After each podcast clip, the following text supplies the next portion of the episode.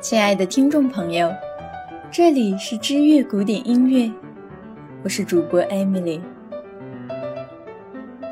今天向您介绍的这首哥德堡变奏曲出自巴赫之手，原名叫《有各种变奏的咏叹调》。现在这个名字是一名传记作者福克尔在巴赫去世后，根据巴赫创作此曲时的一段故事重新命名的。而名字中提到的哥德堡，是巴赫的一名学生的名字。追溯到1741年，年轻的哥德堡在外国使馆做管风琴演奏。当时，凯瑟琳伯爵饱受疾病困扰，且由于他工作压力大，还患上了失眠，整宿整宿的睡不着，渐渐精神衰弱，心情烦躁。更加影响工作，但凯瑟琳伯爵很喜欢哥德堡的演奏风格，他演奏的那些轻缓的音乐能起到减压安眠的作用，所以凯瑟琳伯爵很希望通过这种方式来治病。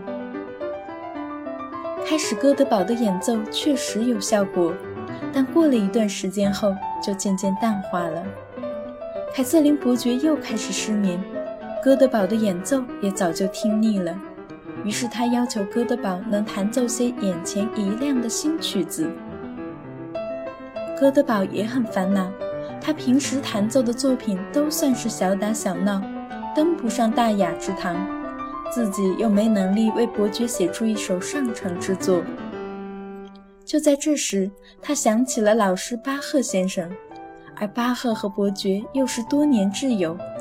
还把 B 小调弥撒献给过凯瑟琳，凯瑟琳也帮助过巴赫争取宫廷作曲家的职位。哥德堡便给巴赫写了一封信，详细说明了凯瑟琳伯爵的失眠症及烦恼，请求恩师写一曲格调舒缓又略带欢快气息的作品，好让伯爵睡个好觉。赫都五十岁了，视力已经开始衰退，但他对艺术的创作激情丝毫未减，创作的风格也越发明朗娴熟。收到学生的来信后，巴赫当即大笔一挥，洋洋洒洒地写出了一部作品，寄回了哥德堡。巴赫称这部作品为包括一首咏叹调及其变奏的键盘练习曲。为有两个键盘的大键琴而作。此曲是巴赫用他原先创作过的一套小曲集中的塞拉班德舞曲作为模板，通过变奏三十次写出的这首曲子。年仅十四岁的哥德堡自然成了这部作品的首演。巴赫那极具灵性的旋律，配上哥德堡那娴熟的演奏技巧。把这首曲子发挥得淋漓尽致。凯瑟琳伯爵听完后立马昏睡过去。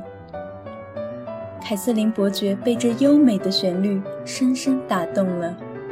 当得知此曲是由恩师巴赫所作时，为了表示对巴赫的感谢，凯瑟琳伯爵特意命人送给巴赫一个装有一百个法兰西金币的金杯。哥德堡变奏曲现在看来算是巴赫作品流传最广的曲子，也是音乐史上最宏大的变奏曲。当初巴赫在创作它时，就对这部作品下了一个明确的定义：一首为音乐爱好者消遣用的各种咏叹调以及变奏。当这首曲子诞生之后，不仅得到了凯瑟琳伯爵的大赞。更赢得了广大听众的热烈欢迎。如果您也喜欢本篇书稿，请在微信公众号中搜索“知乐古典音乐”并添加，回复节目期数五十五查看文字稿。